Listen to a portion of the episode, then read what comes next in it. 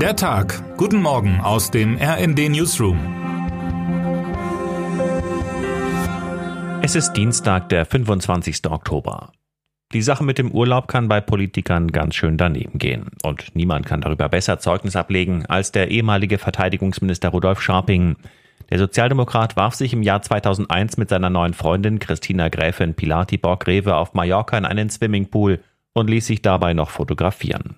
Zur selben Zeit galt für Bundeswehrsoldaten dummerweise eine Urlaubssperre. Denn in jenen Jahren tobten die ethnischen Auseinandersetzungen auf dem Balkan.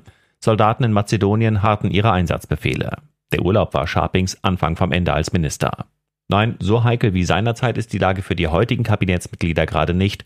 Ein bisschen heikel ist sie aber schon, denn die eigentlich für diese Tage geplanten deutsch-französischen Regierungskonsultationen fallen ins Wasser, weil vier Mitglieder des Bundeskabinetts verhindert sind, was wiederum damit zu tun haben dürfte, dass in Berlin und Brandenburg gerade die Herbstferien begonnen und manche Ministerinnen und Minister wie Außenministerin Baerbock schulpflichtige Kinder haben.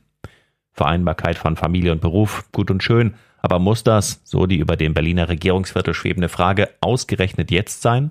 Schließlich kriselt es zwischen Deutschland und Frankreich derzeit gewaltig.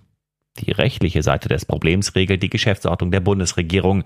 Dort heißt es in Paragraph 13, jeder Bundesminister macht, bevor er den Sitz der Bundesregierung länger als einen Tag verlässt, dem Bundeskanzler Mitteilung. Bei Abwesenheit von mehr als drei Tagen und bei Auslandsreisen ist das Einvernehmen mit dem Bundeskanzler herzustellen.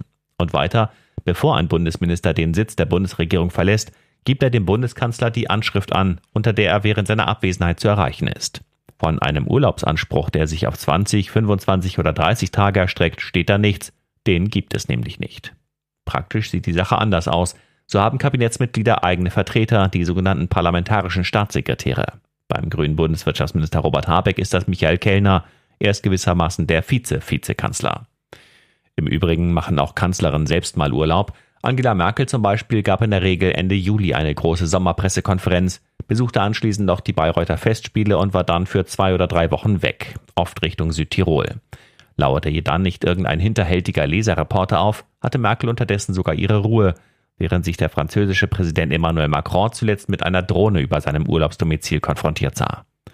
Umgekehrt gibt es in Zeiten von Social Media natürlich vielfältige Möglichkeiten, Aktivität vorzutäuschen. Zwei, drei Posts bei Twitter zu politischen Themen erzeugen leicht den Eindruck, als sei der Abgeordnete X oder die Abgeordnete Y irre beschäftigt, obwohl er oder sie auf den Malediven am Strand liegt. Beim einstigen CDU-Parlamentarier Wolfgang Bosbach verhielt sich die Sache umgekehrt.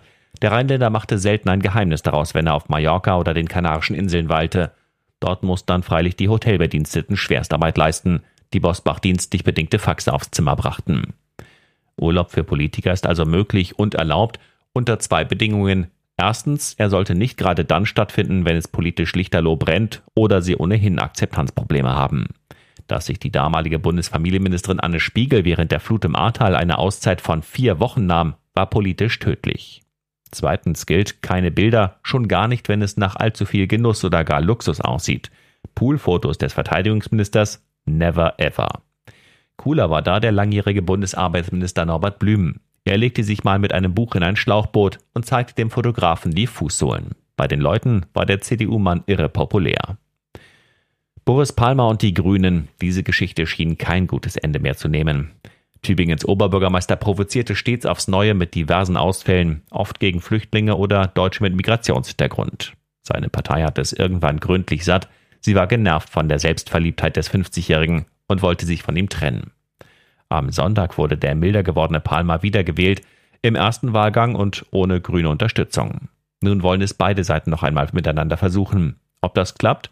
Parteifreunde zweifeln. Auch Palmer sagt, wir werden sehen. Die Chancen stehen wohl 50-50. Zur Position von Bundeskanzler Olaf Scholz in der EU heißt es im Schweizer Tagesanzeiger, Olaf Scholz ist so isoliert wie keiner seiner Vorgänger. Das war am EU-Gipfel zur Energiekrise gut zu beobachten.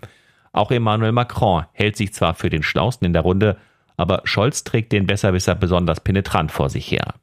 Im Kreis der europäischen Partner kommt es noch schlechter an als zu Hause, immer schon alles früher und besser gewusst zu haben. Es war ein historischer Fehler deutscher Regierungen, Europas Abhängigkeit von russischer Energie entgegen allen Warnungen bis zuletzt zu zementieren.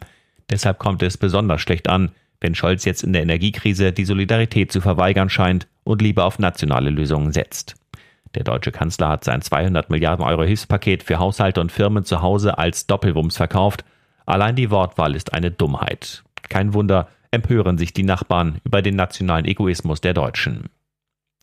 Zu dem geplanten chinesischen Einstieg bei einem Containerterminal im Hamburger Hafen schreibt der Standard in Wien. Costco ist bereits an einem Hafenterminal in Rotterdam, ebenso an einem in Antwerpen beteiligt und noch mehr am Hafen von Piräus. Hat der deutsche Kanzler nichts gelernt aus der Maskenkrise in der Corona-Pandemie? Da sah man, wie gefährlich es ist, abhängig von einem Staat wie China zu sein. Und jetzt die von Putin mutwillig ausgelöste Gaskrise, an der ganz Europa leidet, das Ergebnis von zu viel Nähe zu einem autoritären Staat. Die Regierungen der EU-Mitgliedstaaten müssen endlich lernen, außen- und sicherheitspolitisch im Sinne des Gesamteuropas zu denken und zu agieren. Allen voran der deutsche Bundeskanzler sollte sofort damit beginnen. Termine des Tages. König Charles III. ernennt Rishi Sunak formell zum Premierminister von Großbritannien. Und damit wünschen wir Ihnen einen guten Start in den Tag. Text Anna Schuckart, am Mikrofon Alina Tribold und Sönke Röhling. Mit rnd.de, der Webseite des Redaktionsnetzwerks Deutschland, halten wir Sie durchgehend auf dem neuesten Stand. Alle Artikel aus diesem Newsletter finden Sie immer auf rnd.de slash der Tag.